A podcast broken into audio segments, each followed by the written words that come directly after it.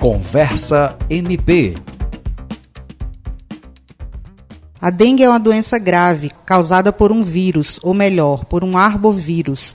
Arbovírus são vírus transmitidos através de insetos, no caso da dengue, um mosquito.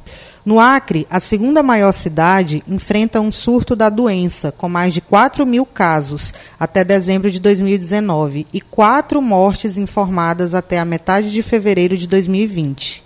A preocupação desse quadro se ampliar para outros municípios levou autoridades a unirem esforços para tratar a questão e buscar soluções conjuntas.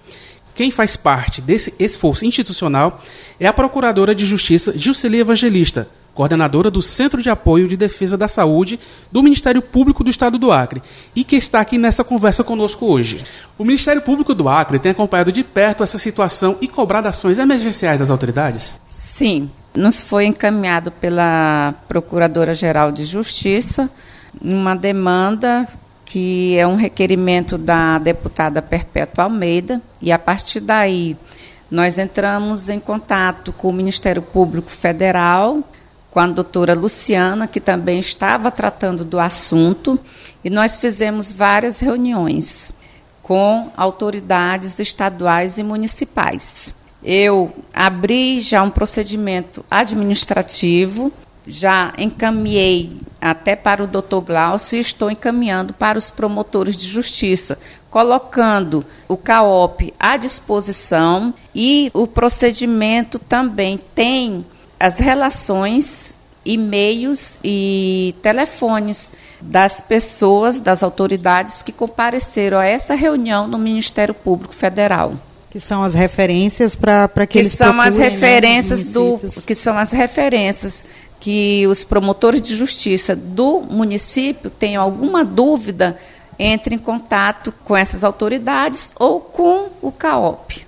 Doutora, as cidades de Rio Branco, Cruzeiro do Sul, Tarauacá, Rodrigues Alves e Assis Brasil apresentam elevado número de notificações da doença neste início de ano.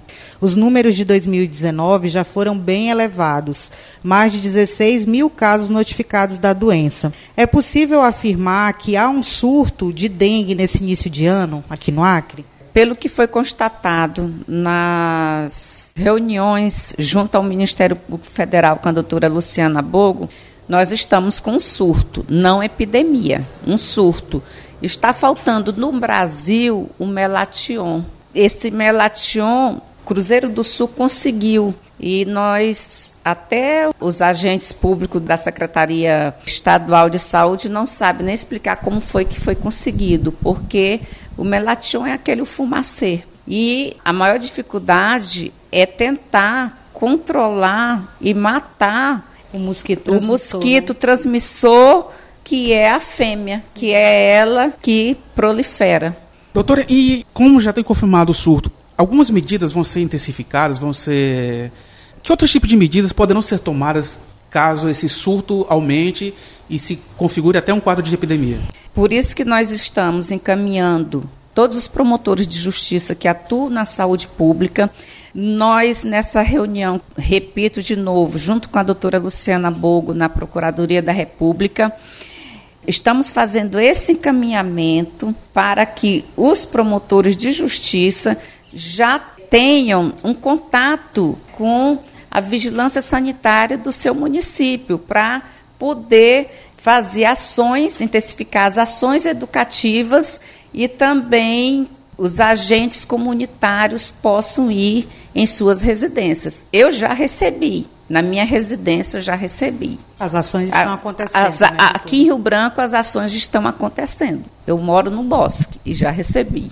Então precisa contar com o apoio também da população, não é só as instituições. Não, da população como um todo. Receber, dizer quantas pessoas realmente está ali residindo naquela residência, tem que se precaver. Eles fazem orientação da questão de latas, de garrafas, até de ralo, que é para jogar uma tampa de água sanitária.